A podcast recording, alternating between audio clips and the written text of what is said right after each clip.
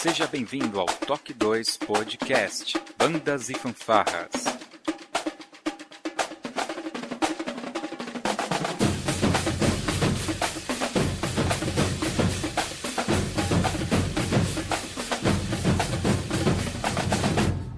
No ritmo da vida, na batida do coração.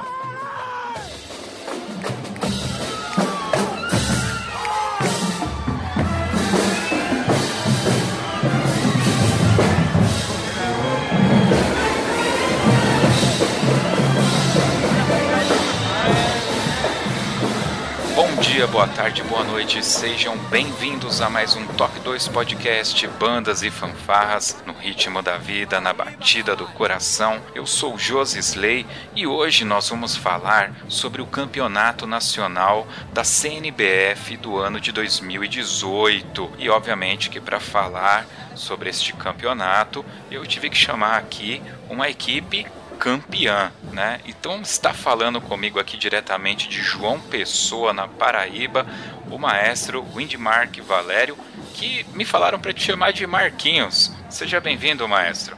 Ah, obrigado, Josilei. É, pode me chamar de Marquinho mesmo, todo mundo me conhece como Marquinho. É, satisfação enorme estar participando mais um ano desse podcast. Espero contribuir bastante assim para manter o pessoal bem informado. Muito bom, maestro. Desde já, parabéns aí pelo campeonato. É, está também com a gente aqui, pela primeira vez, também de João Pessoa na Paraíba, a coreógrafa da banda marcial Pedro Liz, Daisy Torres. Seja bem-vinda, Daisy. Ok, muito obrigado por estar aqui com vocês. Espero poder contribuir um pouco, falar um pouco da nossa experiência e também adquirir um pouco de conhecimento junto com essa equipe, como você citou. Legal. Bom, e eu precisava de mais alguém aqui com a gente e eu estive recentemente em Nazaré Paulista e descobri que existe um canal de bandas novo aí, que é o Unibandas TV. Está aqui com a gente hoje o Eric Miguel, diretamente de São Vicente, aqui de São Paulo. Seja bem-vindo, Eric. Olá, muito boa noite para todos. É, obrigado pelo convite e espero estar ajudando aí a todos vocês com as informações sobre bandas fanfarras. Legal, é isso aí, vamos saber como que foi a experiência, né, mais uma vez do campeonato nacional na região nordeste do nosso país, logo depois da vírgula sonora.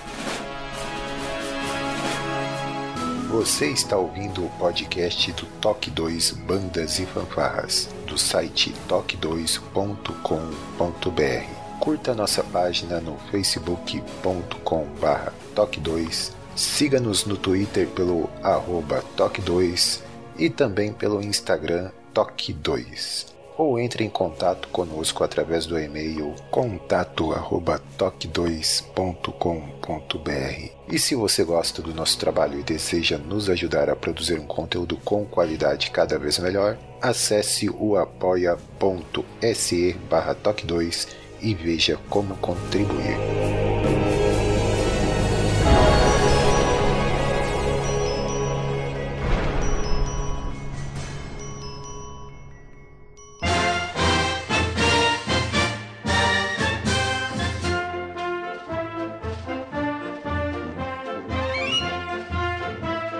Bem, pessoal, começando aqui mais um Toque 2 podcast. Antes da gente começar a falar com esses feras, eu queria aqui mandar um abraço para o ouvinte Inácio Felipe, lá de Pernambuco, e toda a galera da Banda Show Colégio Normal Estadual. Espero que ele tenha me passado o nome correto, achei meio diferente. Ele mandou uma mensagem, manda um oi pra gente, tá aí. Toda a galera lá do Circuito Amigos, das bandas e fanfarras, o Danilo e toda a galera lá. Um abraço também pro Éder Percol, do canal Brasil Bandas. Ele tem um perfil no Instagram muito legal que vale a pena vocês é, visitarem.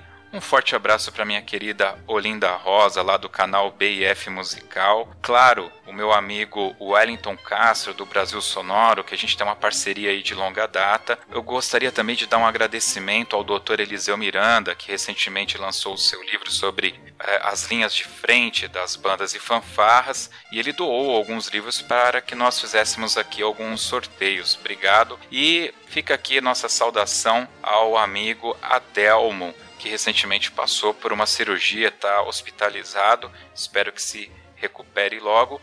E claro, a todos os que fazem parte do nosso grupo oficial do Toque 2 lá no WhatsApp. Forte abraço para todos vocês. E agora vamos diretamente lá para o Nordeste. Eu quero começar com a nossa convidada, a Daisy. Daisy, eu acho que é a primeira vez que eu tenho a oportunidade de falar com um coreógrafo é, mentira, tem o Percol que ele já participou, mas uma coreógrafa do Nordeste, né? É, fala um pouco pra gente aonde que fica a sua banda, qual é a faixa etária que vocês trabalham lá, qual é a sua função na banda Pedro Liz.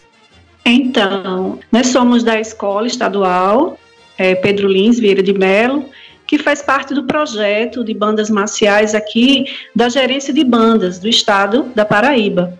E eu sou coreógrafa há muitos anos. Eu iniciei meu trabalho com coreografias, eu tinha 17 anos de idade, eu entrei como baliza e fui em busca de conhecimentos. Hoje eu sou pedagoga formada de formação e recentemente terminei a licenciatura em dança na UFPB e iniciei recentemente é, a pós-graduação em arte e educação. E meu trabalho sempre foi direcionado com dança, sempre trabalhei com dança, professora de balé clássico, jazz, contemporâneo, danças populares. E então, o nosso trabalho é, na banda marcial é na categoria juvenil, trabalha eu junto com o maestro Alex Torres, que é o meu esposo, que tem formação em música, em regência, e nós fazemos um trabalho com arte e educação na nossa escola, com total apoio da gerência de bandas que inclusive é o Marquinhos, que está aqui também conosco, que é o nosso coordenador pedagógico, que nos apoia, que, que, nos, dá, que nos dá todo o apoio com relação a, a essa galera, essa juventude de hoje. Então, nosso trabalho é isso. Tá, então, você cuida da parte da linha de frente, você também faz o treinamento das balizas. Vocês têm balizadores na sua banda? Tenho, tenho, tenho sim. Eu faço é, condicionamento físico com toda a corporação. Trabalho de aquecimento para lubrificar as articulações, porque nós vamos enfrentar uma maratona de desfile. Então, não só a linha de frente, mas o corpo musical também. Eu faço esse trabalho em parceria.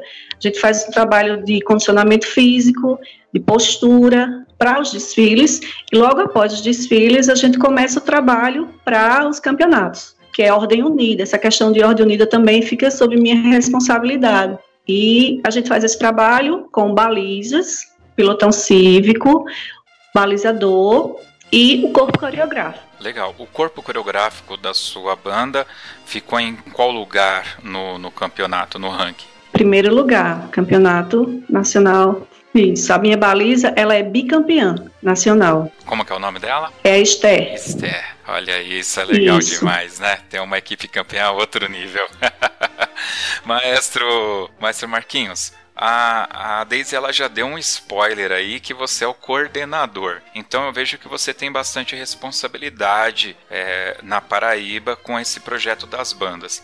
É, tem como você falar um pouco pra gente de como que é esse projeto de musicalização nas escolas? É, quantos, quantas bandas, quantos, quantas corporações vocês atingem? Ah, tem sim, Jocelyn. É, na verdade, eu posso adiantar para você que é, minha maior satisfação nesse campeonato nacional foi a Paraíba estar bem representada. O nosso projeto está bem representado assim pelas premiações que nós tivemos, que nada mais é do que só uma recompensa pelo trabalho árduo né, que os professores enfrentam nas suas escolas. Então, nós temos lá um projeto de bandas, é um projeto de inclusão. A gente atende a todo o estado da Paraíba. O estado é dividido em 14 regionais de ensino. É, ele vai desde o litoral até o sertão. A gente divide o estado em regiões que pega o litoral, Cariri, Agreste, Curimataú, Brejo e Alto Sertão. Então, nós temos hoje 85 municípios que atendem é, a 110 escolas no estado da Paraíba. É, estamos com a perspectiva de fundar mais 50 bandas esse ano, 2019, e a gente atinge a mais de 7 mil alunos. Então, a gente, a gente também, esse ano, conseguiu uma sede própria, onde a gente tem aulas de música, porque sendo um programa de inclusão, Jocisley, nem todo garoto que participa, ele quer ser músico, né? Sim.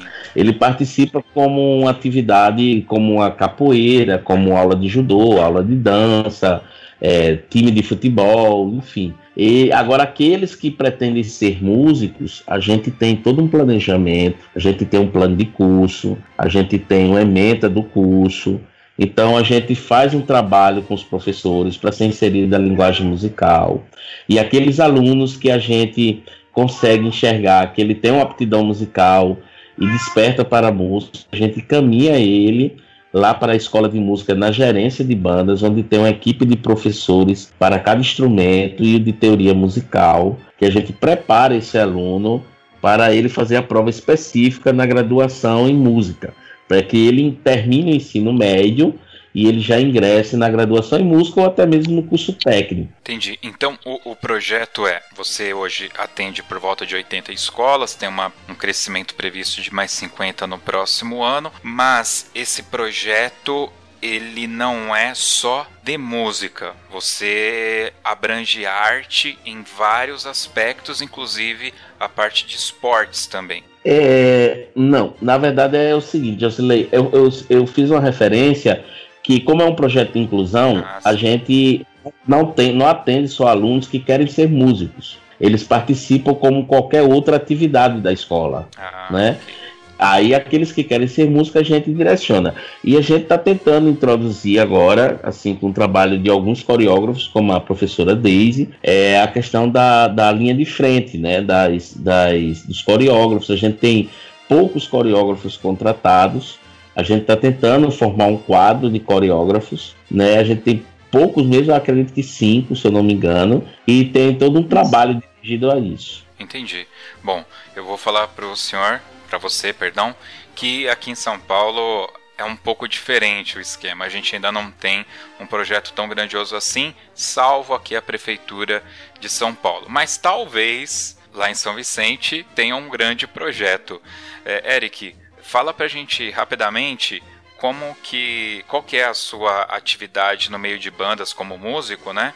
E qual é a visão que você tem da sua região sobre essa questão de bandas e fanfarras? Olá, boa noite. É, quero agradecer a todos vocês por essa oportunidade. E aqui na Baixada Santista é, é muito complicado, né? Essa questão de bandas, fanfarras. É, em Santos tem um projeto, sim, porém é um projeto não tão amplo quanto aí no estado do Maestro e entre outras regiões. E em São Vicente, né, é, o projeto aqui está praticamente acabando, né? Que é a Corporação Musical de São Vicente, que é a antiga banda marcial Mateu Bay. É, infelizmente, prefeitura, é, órgão público, é, não dão o devido valor, mas com a ajuda de voluntários, patrocinadores voluntários, a gente mantém. E a Unibandas TV, ela é nova, né? É, nasceu em julho, dia 8 desse ano, no concurso de Santos, foi ao decorrer do tempo, a gente participamos de mais três concursos e estamos aí crescendo. É, conseguimos um representante em Pernambuco, Alex, Alex Félix, que também tem um canal e a gente faz esse intercâmbio, né? É, eu envio vídeos de São Paulo para ele e envia vídeos dos estados do Nordeste, Pernambuco, Recife, para mim e nós vamos trabalhando dessa forma. O ano que vem, e como nós cobrimos o CNBF, iremos cobrir muitos outros eventos do Nordeste e até mesmo de outros estados, conforme nós formos fechando parceria. Legal. Bom, se você começou no Campeonato de Santos, Fica aqui o nosso forte abraço ao maestro Antônio Bittencourt, que é um conhecido nosso aqui. Ele foi maestro aqui da banda de Ribeirão Pires, é, um pouco antes de eu ingressar na banda de Ribeirão Pires. É que eu sou um pouco mais experiente na vida do que você, então eu conheço o pessoal mais das antigas aí.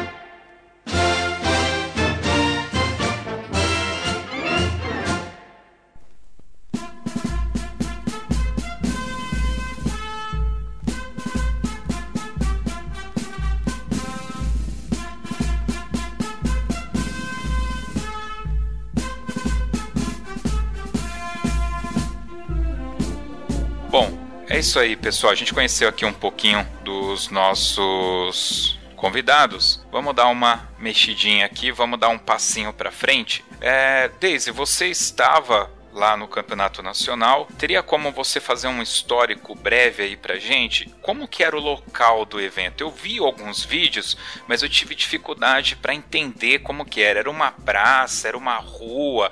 Eu sei que é o Marco Zero, né, de, de do Recife. Isso.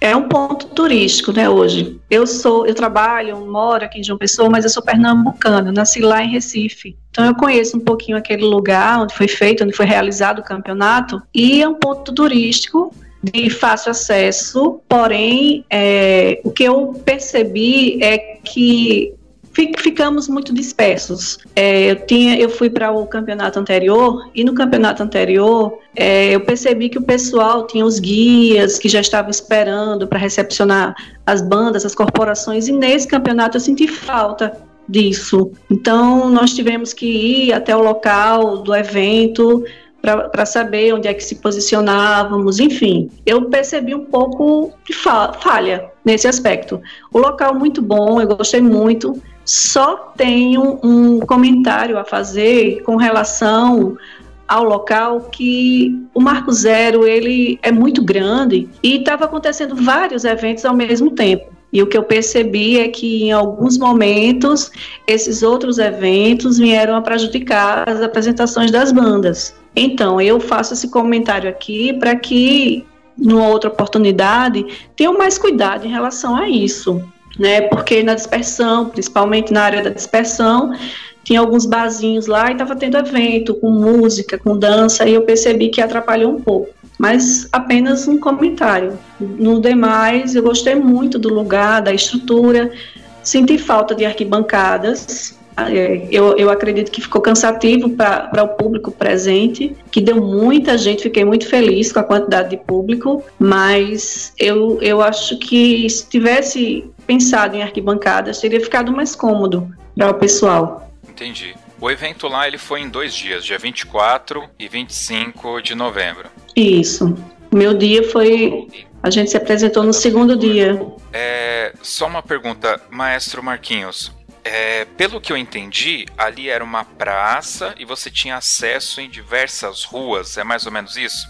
É, isso, é mais ou menos isso que eu queria saber, como que era, porque no ano passado foi numa rua mesmo, né? E normalmente os campeonatos da CNBF dessas associações aqui de São Paulo são um, é uma rua, uma avenida principal que é fechada e monta-se ali o, o local do, do julgamento, né? Como que era essa estrutura? É, Josisley, o, o Marco Zero, é a praça do Marco Zero, ela fica exatamente na orla ali. Então tem uma rua que dava de frente ao Marco Zero, a Praça do Marco Zero. Essa rua, ela é uma rua, não é uma rua de asfalto, ela era uma rua que foi inclusive reformada agora há pouco, que ela foi toda uhum. calçada com algumas pedras. Não é pedra dessa paralelepípedo, mas é pedra de praça realmente. Acho que por isso que que você confundiu um pouco. Mas é uma rua, lá é um centro histórico, né, tombado. E, e, já vou justificar aqui, porque o Valdenilson, que é o. A gente tem muito contato com o Valdenilson, que é o presidente, né? Atual presidente da CNBF, ele tentou, de todas as formas, colocar a arquibancada lá. O problema é que não, não foi liberado pela prefeitura. Porque não se pode colocar material pesado lá, arquibancada, entende?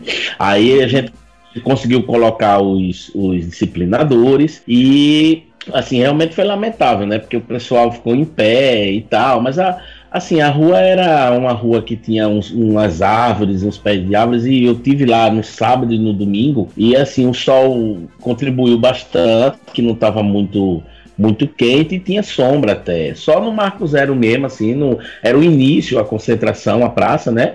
E você pegava a rua de frente, lá na frente, do lado direito tinha um palanque e continuava até o final da, da tipo um, é mais um acesso que dá a, a outra principal, né? Mas era uma rua assim, uma rua, formato de rua, é, e lá é um centro histórico. Aí eu falo isso que a professora Deis falou, que lá, como é um dia de domingo, lá já tem uma programação natural para dia de domingo. Então lá tem várias orquestras de frevo, grupos de tambores de, de maracatu, maracatu. E tem toda uma. Já tinha toda uma programação para ser feito isso. Apesar dos esforços de Valdenilson, que foi o que ele falou para gente, coincidiu de nessa data ter um, mais eventos além dessa programação. Né? Teve evento desde a parte da manhã até 8 horas da noite, que foi quando cessou esses eventos lá. É realmente complicado, porque eu estive esse ano em dois eventos que eu posso comentar. Um foi Santa Isabel, que não tinha arquibancada. E o que o maestro organizador me explicou é que precisava ter áreas de fuga em caso de algum acidente, um incêndio, qualquer coisa. Então a, o bombeiro não permitiu. Eles fizeram o evento sem as arquibancadas. Agora, em Nazaré Paulista, que eu estive recentemente, o que, que acabou acontecendo? Também era uma praça, era uma rua paralela a uma praça, só que o, o público, como não conseguia ficar de frente para a banda, foi para lateral. E isso levou o público a prestar mais atenção no corpo coreográfico, que é algo que a gente não vê com tanta frequência. O público aplaudiu durante as músicas que a banda executava, eles aplaudiam até o, o corpo coreográfico. Não, mas faz parte do jogo. Uma área que ela é tem o tombamento histórico é complicado. Que perto de casa temos o, o Paranapecaba para trocar um espelhinho da parede lá, o espelhinho de é, é muita burocracia e caro, inclusive, né? É caro, mas faz parte aí do jogo. Bom, vocês já deram aí o pontapé para dar uma reclamada do campeonato, mas vamos com calma, vamos com calma. Vamos começar então com a parte da infraestrutura que foi oferecida. Eu acredito que, ok, teve a questão aí do som, a gente já, já fala mais sobre isso. Mas a questão da demarcação da avenida, do local onde ficaram os jurados, né, a segurança do local, essa parte, né, a pista, tava ok, o, o Daisy? Tava, tava contento?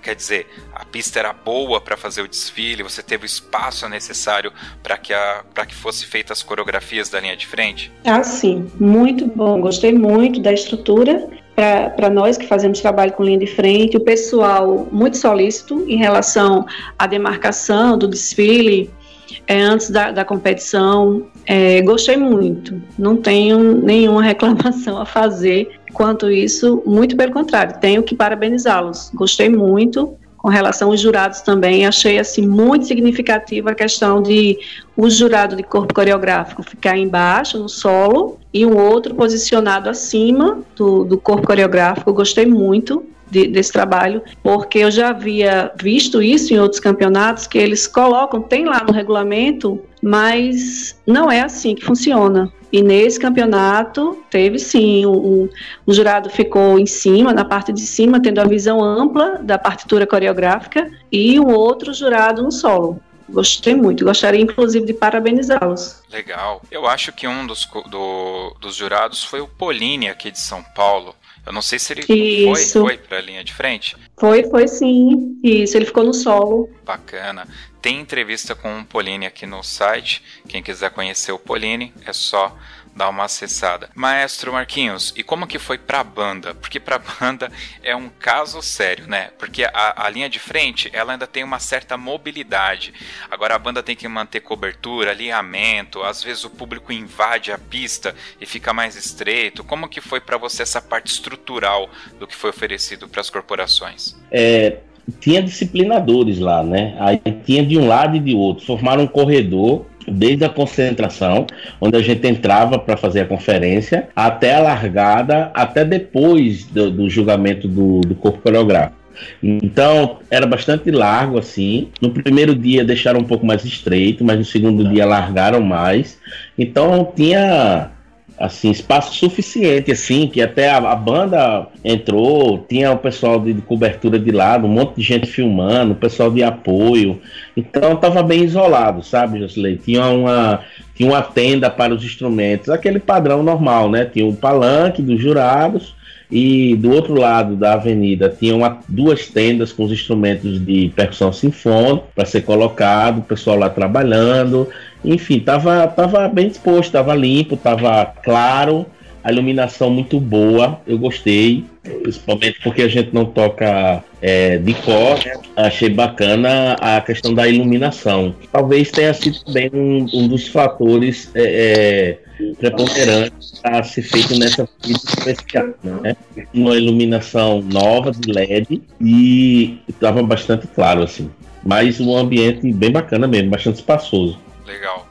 Fala pra mim, é, você estava no, no sábado também? Eu estava no sábado, sim. Eu estava acompanhando as bandas da, da nossa, né, de infantil e infantil juvenil. Ah, tá. As categorias foram divididas por idade? As menores idades no sábado e as seniors no domingo? E isso, conforme o regulamento, né? Bandas de percussão, fanfarras e das categorias etárias, de infantil a sênior.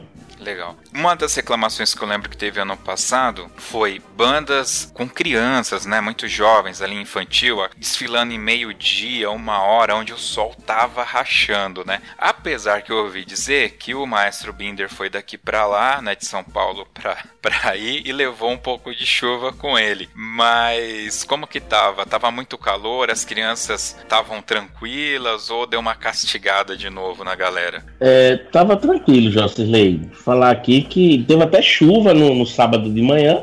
Eu acho que foi justamente a que Binda levou para lá. Ele tava lá jogando ele estava jogando aspecto de performance lá com Alexandre. E teve uma chuvada lá de manhã, pancada de chuva.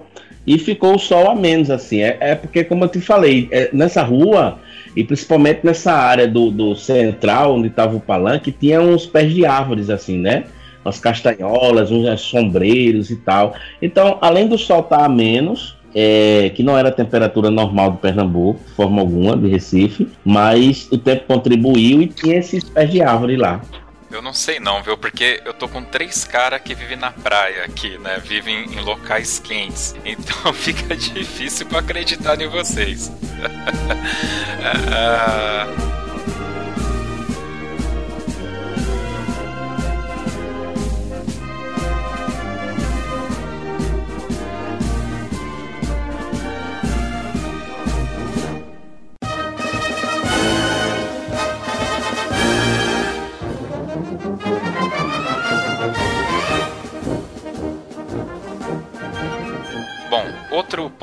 interessante que a gente teve no ano passado é a CNBF disponibilizou alguns instrumentos porque foram muitas corporações de fora ali da região, né? Principalmente aqui de São Paulo teve bandas que foram, então para levar tímpano, alguns instrumentos muito grandes, então a CNBF acabou disponibilizando.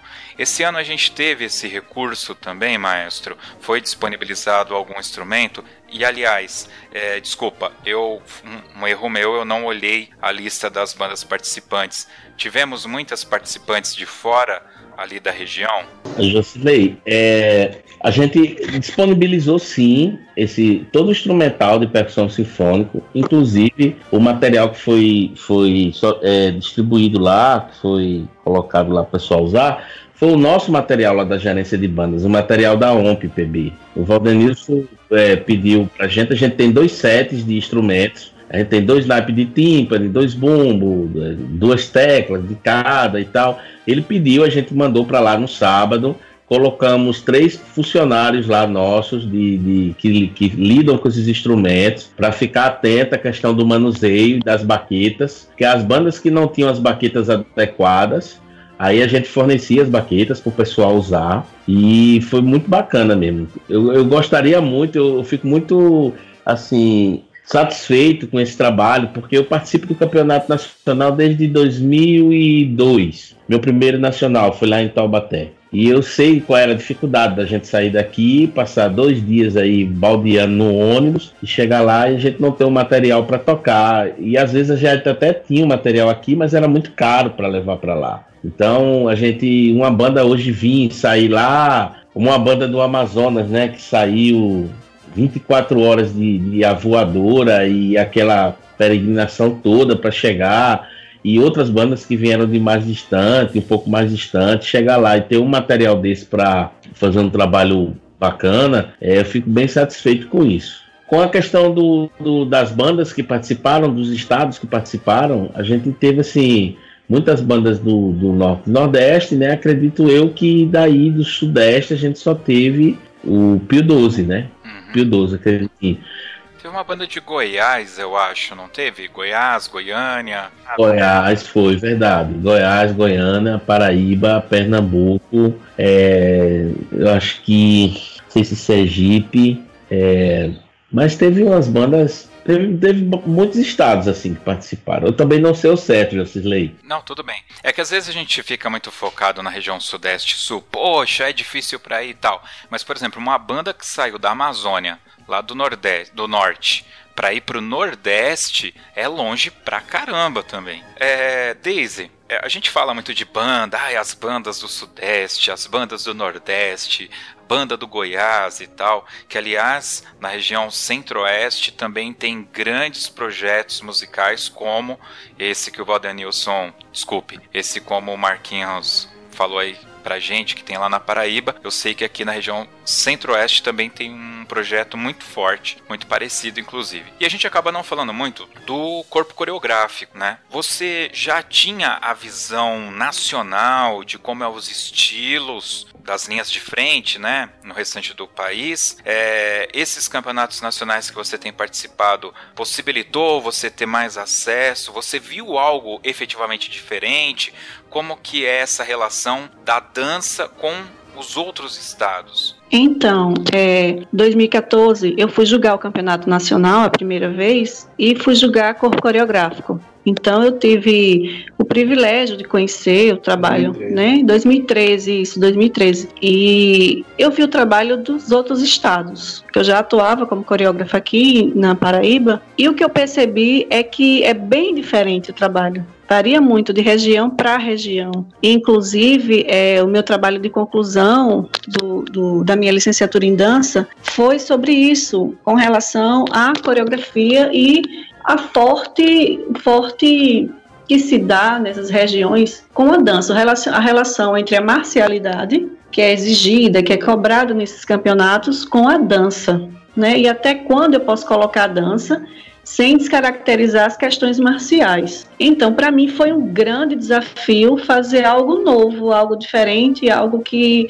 usássemos não só é, é, nosso, nosso corpo, as bandeiras, que, que, é, que é algo que é bem característico do nosso trabalho, que normalmente ele é a extensão do braço, a bandeira é usada como extensão do braço, mas como elementos, elementos cênicos, elementos coreográficos que nos ajudaria a contar a proposta, porque o que eu entendo hoje como coreografia é que o corpo coreográfico ele precisa visualizar a questão da música. Nós precisamos tornar vida, vida dar vida a essa música através de, de, do corpo, através da partitura coreográfica. E eu costumo dizer que eu não tenho alunos e alunas naquele momento, eu tenho bailarinos. Então eu faço um trabalho corporal eu faço um trabalho de consciência corporal e, e, de interpretação da música. Eu estudo a música que, que o maestro propôs para o grupo e vou em busca de conhecimento, de, de saber quem foi que compôs aquela música, quais são os andamentos que ela é tocada. E eu tenho uma conversa bem legal assim com o meu maestro, assim que ele começa a passar a música para o grupo dele, para que eu possa dar vida a essa música. Então, trabalho bem assim. É, esse ano, nosso trabalho foi a Ópera de Salvador Rosa,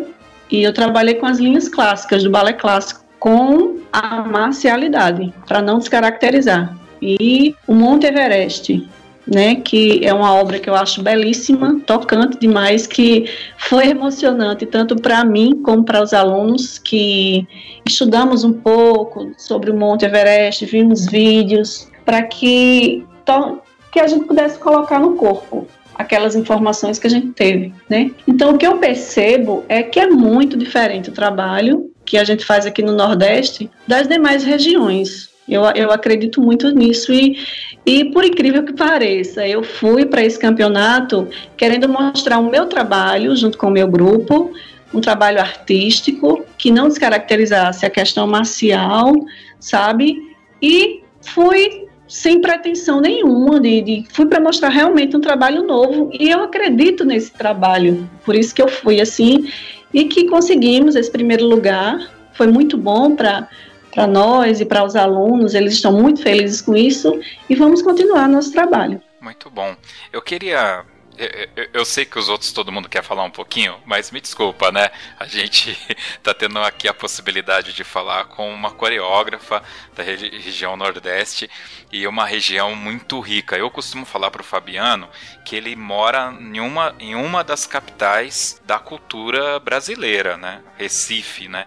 E eu vejo o Nordeste como um caldeirão cultural muito forte. Você atravessa uh, de um estado para o outro e as culturas estão muito enraizadas ali. É muito notório, né? Mas vamos lá. Você participa também desse movimento das bandas show que tem aí pro lado do Nordeste? Bom, eu, eu assim, conheço alguns trabalhos, mas não é aquilo que eu quero para mim, entende? Uhum. Eu não trabalho diretamente, mas eu acompanho as bandas shows aqui e vejo que precisamos melhorar muito. Tem alguma coisa para melhorar ainda? Muito. Mas é um movimento que é um movimento que tem realmente crescido, está em ascensão. Sim, eu percebo que tem crescido, sim, mas eu acredito ainda que falta muita informação.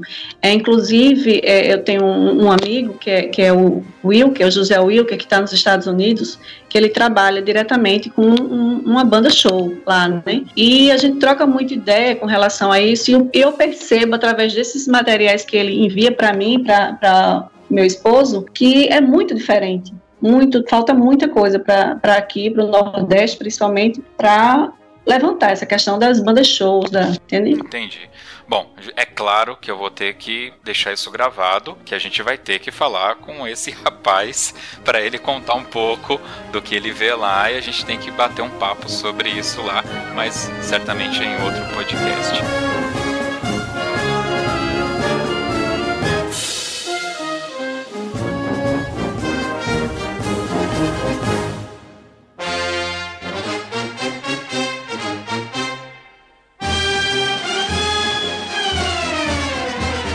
Pessoal, é assim, é, é, muita coisa pra gente falar, né? Aqui a gente tá dando um apanhado, né, sobre a nossa sensibilidade do que foi o Campeonato Nacional. Então, eu vou pedir para vocês, cada um, falar um pouquinho sobre as impressões que vocês estiveram do Campeonato Nacional e na sequência vocês responderem a pergunta: quem venceu o Campeonato Nacional? Lembrando que não é uma pergunta muito direta, né? Porque é óbvio que foi a Orquestra de Metais da Paraíba, né? E a Lins também ganhou, mas é algo muito mais é, sentimental, digamos assim, né? Então, quem quer começar, quem quer começar, vamos começar com o Eric, diretamente lá de São Vicente. Então, como eu já disse, eu sou muito fã da Orquestra de Metais de Paraíba. e uma banda que eu conheci há pouco tempo. O ano passado eu fui ver. E eu acho que. Eu só. Eu, eu acompanhando, né, com as notícias que meu representante aí de Recife é, veio me dizendo, pra mim, a vencedora é, foi a, a, a, atual campeã, a bicampeã mesmo, né? Porque é uma banda que con, tá conquistando o Sudeste. É, aqui na Baixada Santista, geral já conhece a OMPPB pelo trabalho, pela musicalidade, né? Para mim, a, a OMPPB foi a, a top do momento. É quem venceu o Nacional. Legal. Então, maestro Marquinhos, ó, depois dessa declaração de amor, né?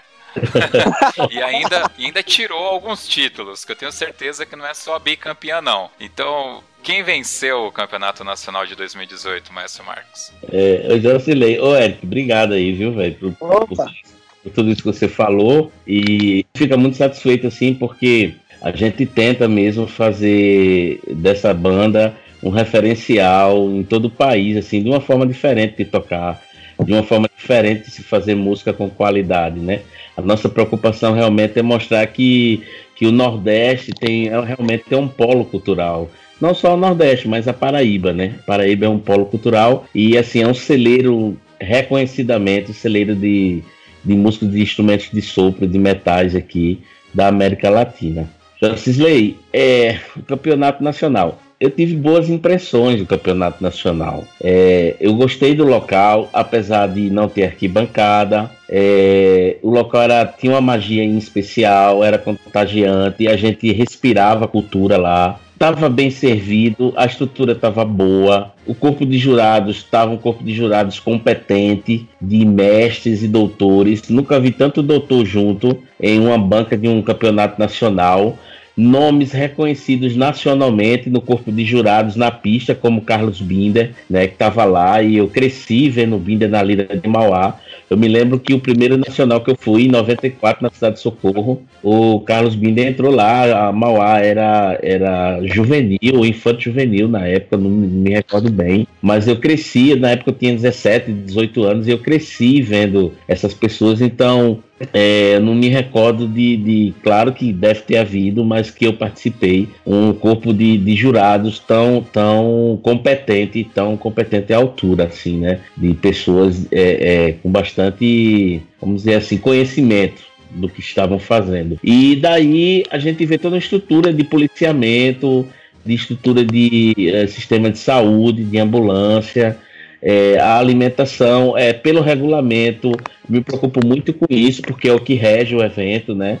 Então, assim, tudo que estava no regulamento foi providenciado para as bandas. A gente não, não necessitou, nós que viemos da Paraíba, a gente não necessitou porque não estava dentro da quilometragem, mas mesmo assim a gente recebeu um lanche que a gente não tinha direito, mas a organização do evento achou por bem dar uma alimentação para todos, né, que participavam ali do evento, e aqueles que estavam dentro da quilometragem receberam estadia e as, as alimentações que constavam lá. E eu posso dizer a você que com um evento dessa, dessa natureza, é, acredito que eu, desde que eu me entendo assim, né, na, na, na área de, de bandas, que foi o primeiro foi em Sergipe, ano passado, e esse ano em Pernambuco, então segundo do Nordeste. Eu acredito que eu já participei de outros, eu participei é, em 2012 em Presidente Prudente, em 2013 em Taubaté, e lá atrás em 2002 em Taubaté também, e Sergipe ano passado Recife. Então eu acho que houve sim uma evolução, claro, com algumas coisas para serem melhoradas, mas houve sim uma evolução na questão de organização, assim como essa questão, por exemplo, desses instrumentos sinfônicos, instrumentos caríssimos, instrumentos caros de se ter, instrumentos caros de se transportar, né, de se manusear. É, a gente já vem dois anos seguidos é, cedendo esse material para o pessoal fazer um, um, uma boa apresentação. E eu posso dizer a você que com tudo isso, com toda essa preocupação, é, quem ganhou mais uma vez foram, foi o meio de bandas, né? Foi, foram os alunos de bandas, porque há todo um, há toda uma atmosfera que envolve isso, há todo, há todo um universo que envolve o mundo das bandas. Antigamente você tocava em banda por tocar em banda, por ser uma coisa, por ser uma coisa assim prazerosa para você. Banda aqui no Nordeste, há pessoas que vivem disso, são profissionais de banda. Eles têm duas, três bandas, ensinam, se graduam na universidade e voltam para o meio de banda para exercer essa função. Então há uma perspectiva muito grande para a garotada para se, se graduar ter uma formação acadêmica na área de música, na área de dança e para atuar nessa área de banda. Eu posso seguir carreira na área de banda. Aqui na Paraíba já existem muitos trabalhos de conclusão de curso, dissertações de mestrado e até teses de doutorado falando a respeito das bandas, de pessoas que são de bandas e de pessoas que não são do meio de bandas. Então, quando a gente vê um empenho grande da, da, das instituições, das organizações, para que seja mais o campeonato nacional seja mais brasileiro, seja mais nacional e que se, que se espalhe realmente, se, se difunda por todo o país, eu acredito que, acredito não, tenho certeza que com isso ganha, ganhamos todos nós. Muito bem, maestro. Daisy, é contigo agora. Fica à vontade. Então, é, eu gostaria aqui também de, de reforçar né, as palavras do, do professor Marquinhos, que realmente ganha todos nós, ganha arte, ganha cultura, ganha os nossos alunos. E eu gostaria de parabenizar, porque realmente foi muito bom esse campeonato, gostei muito, e o local muito favorável, apesar de ter realmente. Quem conhece Recife sabe que vive em festa. Então, foi, foi do jeito que foi, porque é festa, sempre tem festa em todos os lugares de Recife. E eu só queria falar um pouco com relação a, ao regulamento da CNBF, que principalmente em questão da linha de frente está muito atrasado, sabe? Eu, eu, eu, percebo é que tem muita coisa lá que já foi, já passou, está desatualizado. Eu não sei se os primeiros que fizeram aquele, aquele trabalho lá, eles tiveram é, é tanto apanhado com relação à dança, a parte da partitura coreográfica, até a questão dos quesitos que são avaliados. Para as nossas balizas também. Inclusive, eu percebi que esse ano teve, tiveram muitos problemas com relação à segunda pele no uso do figurino da baliza, que eu não entendo se, se eles pedem, eles pedem, eles solicitam que tenham exercícios de ginástica, por que não acompanhar esse figurino da ginástica? Né? Isso, isso é só uma das coisas que tem lá e com relação à partitura coreográfica. Eu me questiono muito em relação a como é que o jurado vai avaliar a baliza ou o corpo coreográfico se não tem disponível essa partitura coreográfica como a música. A música, os maestros, eles entregam a grade das músicas. Né? Então, eu acredito que o trabalho fique mais claro, mais limpo para avaliar. E o nosso trabalho é muito subjetivo. A baliza ela vai, ela vai expressar a sua dança e ele vai entender de N formas. A, a, a, jurada vai interpretar de várias formas, porque não vai estar escrito na partitura. Então, eu acredito que, que precisamos melhorar muito em relação às nossas linhas de frente, ao trabalho com a baliza, ao trabalho com o corpo coreográfico. É preciso não só o release, eu não sei se isso também eu acho que deveria colocar no regulamento, essa obrigatoriedade de entregar o release do seu trabalho eu entrego em todos os campeonatos que eu vou, em apresentações, em festivais. Eu sempre que concluo um trabalho, eu faço o release, entrego a pessoa que vai avaliar para que ela tenha uma leitura prévia. Mas eu acredito que deveria ter também a questão da partitura coreográfica, que isso, isso é uma das coisas que, assim que eu entrei na universidade, eu aprendi a fazer esse trabalho e eu gostaria muito que fosse para a banda marcial, que fosse feito esse trabalho, já que eles colocaram já, está lá no regulamento há muito tempo, a questão do, do jurado de, de, solo e o jurado na parte de cima, para que seja avaliado, mas que cada coreógrafo ele apresente essa partitura coreográfica, para que haja um melhor entendimento do nosso trabalho, que não fique vago, não fique subjetivo, porque as questões do, da, da, formação, da evolução, da variação de nível que nós trabalhamos na nossa, nas, nas nossas coreografias precisam ficar mais claras, mais transparentes. Então, eu peço que eles tenham um olhar quando, quando for ter essa questão do congresso técnico, porque é lamentável, eu, eu posso lamentar isso, com relação ao nosso trabalho de dança nas bandas. Sempre é esquecido ou colocado em segundo plano. Não, deixa para depois e vamos deixar do jeito que está. Mas não está evoluindo, não está tendo evolução o nosso trabalho. Eu acredito que devido a isso, que está muito arcaico, nós precisamos melhorar, precisamos crescer tecnicamente, assim como a música vem crescendo gradativamente. Precisamos ter um olhar, porque aí, como, como o professor Marquinhos citou, temos muitos profissionais aqui, como tem em outras regiões do Brasil, formados em dança, com licenciatura ou com educação física, que tenham um, um, um desenvolvimento motor com relação à dança que vai melhorar a cada dia mais o nosso trabalho. Então, isso tem que ser cobrado no regulamento, entende? É, eu faço uma ressalva com relação a isso, mas no demais eu só tenho a agradecer. O corpo de jurado, muito bom, gostaria de parabenizá-los, muito bem, muito bem é, é avaliados o nosso trabalho, mas ainda fica escasso devido a isso. Eu torço que em breve tenhamos aí as nossas partituras coreográficas. Muito bem, muito bom. Bom, eu vou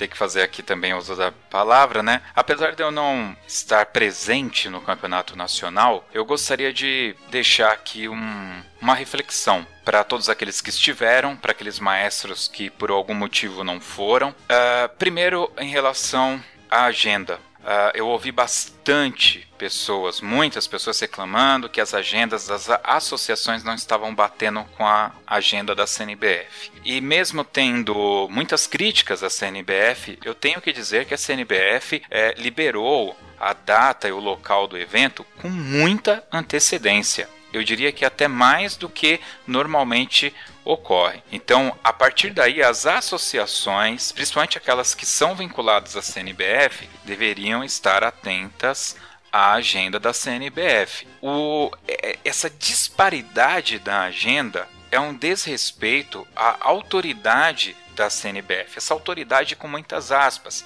Mas se a sua associação de bandas é vinculada à CNBF, é porque você entende que ela é a entidade representativa das bandas no Brasil. Então tem que ter essa conversação entre as lideranças. Isso não pode acontecer. Dito isso, o evento em si, não o evento, mas o comportamento de maestros, músicos, coordenadores, presidentes e valha a, o título que a pessoa tenha dentro de uma corporação. Nós, brasileiros, nós te, estamos num, vivendo um momento super complicado de falta de respeito, falta de hombridade, falta de caráter até. E com isso, com essa, é, é, essa forma de viver que pode tudo, a gente acaba tendo problemas como a gente teve nesse campeonato aqui nacional. O problema que a gente teve com uma das corporações não é um problema daquela corporação.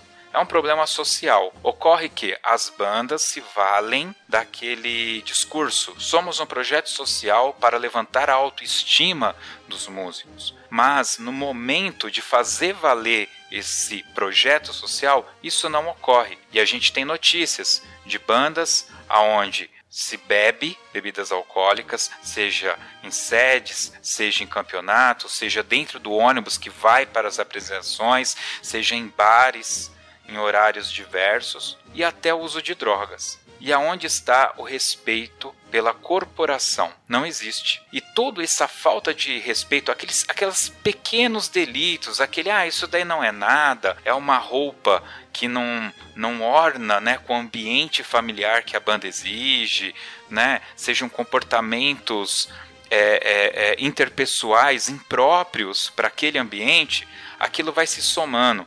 Eu costumo dizer que isso é um problema das pequenas pedras. Você pega um, um saco e coloca uma pedrinha, que é um pequeno erro, tá tudo bem. Cara, quando você chegar na pedrinha de número 30, aquilo vai começar a pesar. E aí arrebenta o saco. E é exatamente o que aconteceu no Campeonato Nacional desse ano. Quando um maestro se recusa a receber um troféu da mão do secretário de Cultura do Estado, isso não é aquilo. Aquilo que aconteceu ali é simplesmente todas as pedras que foram sendo colocadas dentro desse saco de plástico que é a falta de respeito, a falta de hombridade, isso pode, e palavras até autoritárias. Eu é que mando aqui, eu é que sou o dono disso e aquilo é o que acontece. Então eu repito que o que aconteceu nesse nacional é o reflexo, é o reflexo de um todo, não é de uma corporação. Então fica aqui o meu recado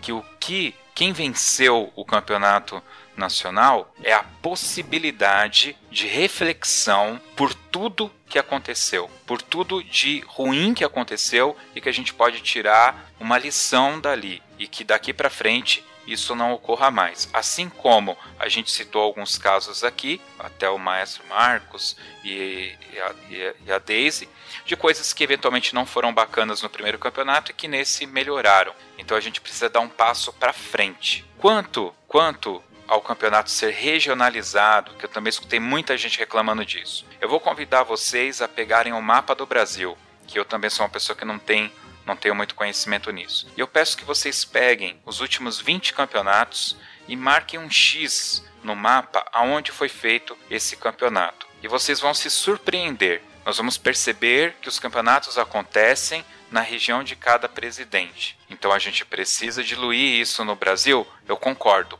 Como fazer isso? As associações têm que ouvir os associados. Então as bandas de cada região têm que cobrar da sua associação e a sua associação tem que levar isso para a CNBF, porque isso é uma democracia representativa e o Brasil é uma democracia representativa, seja no Congresso, na prefeitura, na Câmara de Vereadores e em associações, como é o caso da CNBF e das associações regionais. Eu sei que por, pelo fato de eu estar aqui no, no estado de São Paulo, fica parecendo que eu estou falando muito da minha casa, mas não é.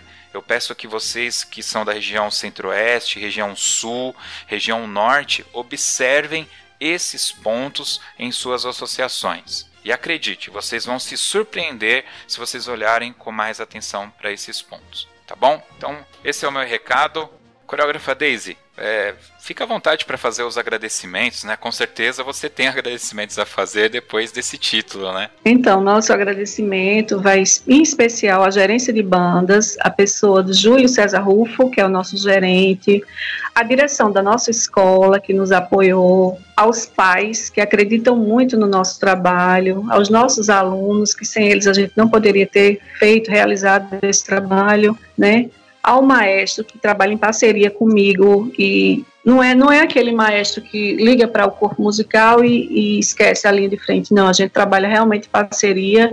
Gostaria de agradecer muito a, ao maestro Alex Torres e a toda a equipe que faz parte e a CNBF que foi brilhante. Eu achei brilhante esse campeonato. Muita gratidão. Legal. Maestro Marquinhos fica à vontade. Ah, Jocelyn, eu, eu queria agradecer mesmo a ao pessoal da, da gerência de bandas, todo o pessoal, todo o corpo administrativo, todo, todos os professores que se empenharam. É, quando a gente entra na reta final para um campeonato nacional, a gente faz logo aquele cronograma é, de abrir mão né, de feriado, final de semana, é, a gente abre mão de tudo. E eu queria agradecer a eles o empenho por ter ter embarcado nessa e a gente conseguir, é, mais uma vez, que a gente tem uma missão, uma, uma missão árdua, que é servir de referência para a garotada. Isso é o que mais nos, nos motiva. E continuar dando motivos para que os nossos gestores, é, os nossos governadores, os nossos secretários, eles, eles enxerguem essa nossa cultura de uma forma bem educativa, de uma forma bem, de uma perspectiva bem é, longa, né, e ampla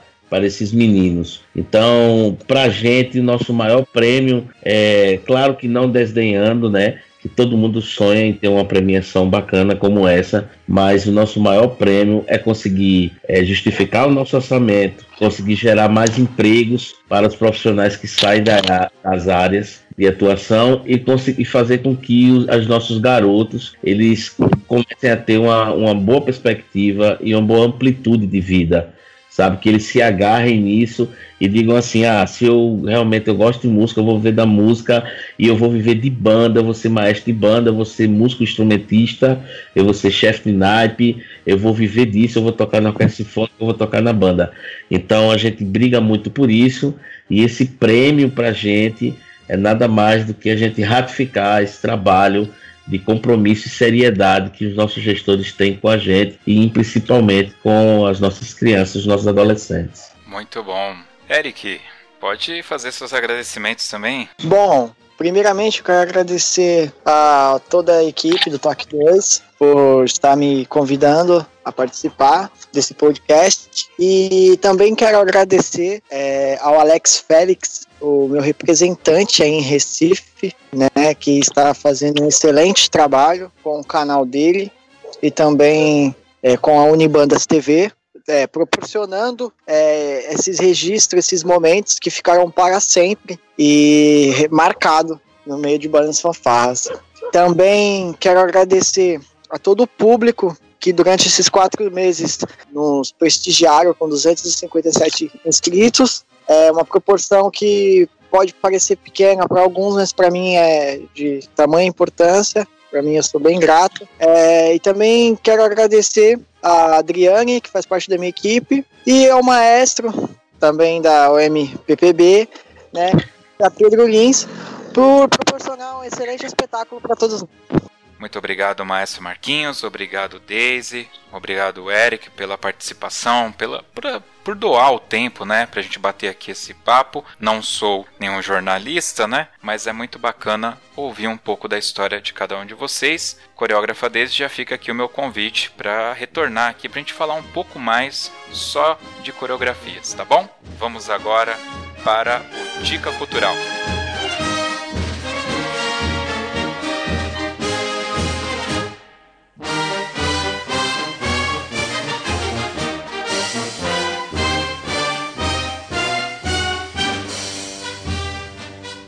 Pessoal, o Dica Cultural é o seguinte: os nossos visitantes, né, nossos convidados, podem dar dicas de filme, de série, de livros, de um curso universitário, até de um prato gostoso que tenha na sua região, um churrasco, não sei. Então vocês podem ficar à vontade para indicarem o que quiser. E aí eu vou começar por quem está mais perto de mim aqui, que é o Eric. Eric, qual que é a sua dica? Então, é, a minha dica vai para o pessoal assistir. Eu não sei a pronúncia, né? Mas tem uma série na Netflix, é, até cheguei a divulgar, é, Marchando para o Futuro. É, se eu não me engano, a pronúncia é Wild, Wild Cats, alguma coisa assim, se eu não me engano. Que é, minha pronúncia é, em inglês é péssima, mas vale a intenção. Então é o, é o Wild Cats Marchando para o Futuro, se eu não me engano. É isso mesmo. Wild Cats Marchando para o Futuro de 2017, que tem um podcast aqui no Toque 2, então fica a indicação para ouvirem também o podcast aqui do Toque 2. Legal, bacana. Maestro Marquinhos, qual que é a sua indicação cultural? Ô, Josisley, eu, eu, vou, eu vou descambar mais pro lado do turismo. eu, eu a gente, como a gente está pertinho das férias, né? Ou algumas pessoas já estão em férias, eu, eu aconselho vocês assim a vir aqui para nosso para nossa Paraíba, para nossa João Pessoa. A gente tem um litoral sul aqui muito bonito, tem a praia de nudismo, Tambaba.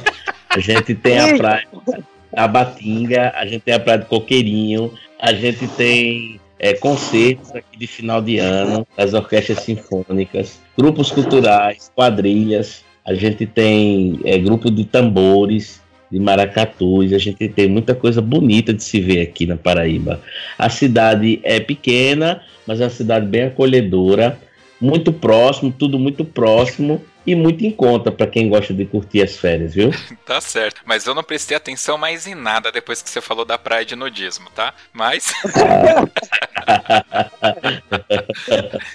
eu vou lá, eu, vamos, vamos junto lá, o maestro. Eu vou, mas aí você vai ter que ir comigo lá na praia de nudismo. Ah, eu, tá, eu fico do lado que não é obrigatório tirar a roupa e você passa pra lá. Tá certo, então. Meu Deus do céu. Coreógrafa Daisy, qual que é a sua dica cultural? Então, a minha dica cultural é para todos que fazem parte de linha de frente, que trabalham com linha de frente, com baliza, com mó, com balizador. É a teoria do movimento de Rudolf Laban.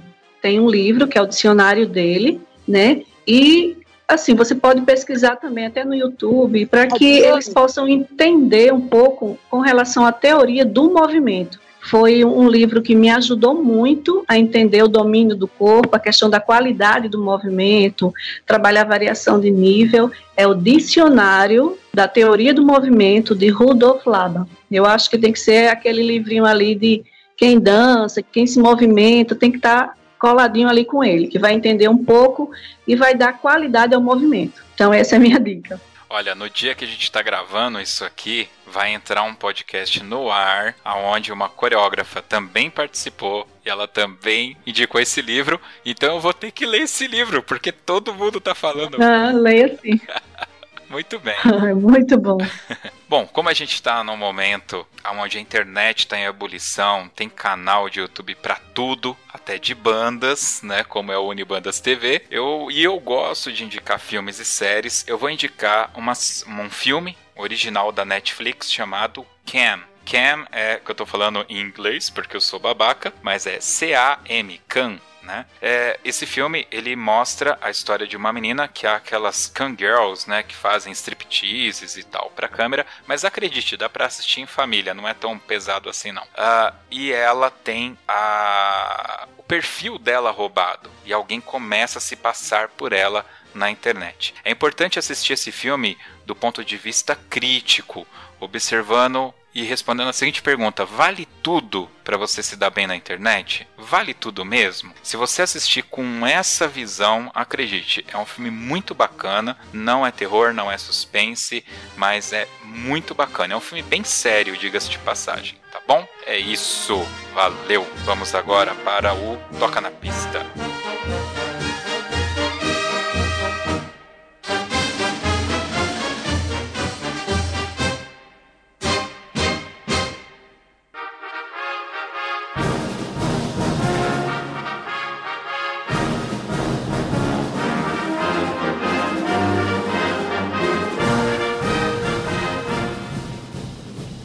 Pista é aquele momento, nosso convidado escolhe uma música para a gente tocar aqui no final. Mas não pode ser qualquer música, tem que ser uma música que teve algum impacto aí, né? E eu acho que os nobres cavaleiros aqui entendem que a senhorita Daisy é, vai ter esse privilégio hoje. Vocês vão me desculpar. Depois de tanta colaboração pra gente aqui, Daisy, fica à vontade, pode escolher a música. Então, a música é Monte Everest. Aí. Tudo bem, mas já, já adianto que Rosano Galante tem um podcast aqui, o Soneto, acho que 14 ou 24, realmente eu não me lembro, mas vai estar aqui o link no post para vocês ouvirem, quem quiser. Por que Monte Everest? Ah, belíssima. É, como eu citei anteriormente, é, nós fizemos um estudo dessa música e, e fizemos vários laboratórios com o grupo antes de montar a coreografia e fizemos a questão poética da, da música e da história do Monte Everest, enfim, ela tocou muito e no campeonato nacional aconteceu algo assim espetacular. Quando eu olhei, estava toda a linha de frente chorando, muito emocionado, inclusive até pela regência, pela forma que o maestro regeu a música. Então terminamos foi a nossa última peça nos prantos, assim, chorando, muito felizes, aquele choro de felicidade e de que a gente pôde visualizar o topo do Monte Everest. Foi uma coisa assim muito, muito massa. Então, por isso, Monte Everest. Legal. É, eu, eu em Nazaré Paulista, né? Teve uma banda que tocou, se não me engano, o nome da música é Red Rock Mountain, que também é do Rosano Galante, né? E na entrevista, vou dar um spoiler aqui, eu perguntei para ele, né? Porque ele faz muitos temas assim, né? E ele falou que ele gosta, ele, ele tem um prazer em olhar para, eles chamam de capslands, né? Que é, que é para as montanhas, essas paisagens. Ele gosta de olhar e de se inspirar nisso. Daí que ele tem Monte Everest, essa Red Rock, tem uma outra que a gente já tocou aqui, que é o Além do Horizonte. Beyond the Horizon. Exato, que essa música é linda demais. Né? Então ele, ele confessou é, ele confessou isso pra gente, que ele gosta de olhar as paisagens e tal. Isso é muito interessante. Muito bem, é isso, pessoal. Mais um podcast Toque 2 chegando aqui ao fim. Muito obrigado a você que escutou até aqui. Baixe o nosso aplicativo para iPhone e para Android. E agora nós estamos também no Spotify. E nós estamos com a nossa campanha. Indique cinco amiguinhos seus aí para ouvir o podcast Toque 2. Leve a palavra e nos ajude a viver cada dia mais no ritmo da vida, na batida do coração. Valeu!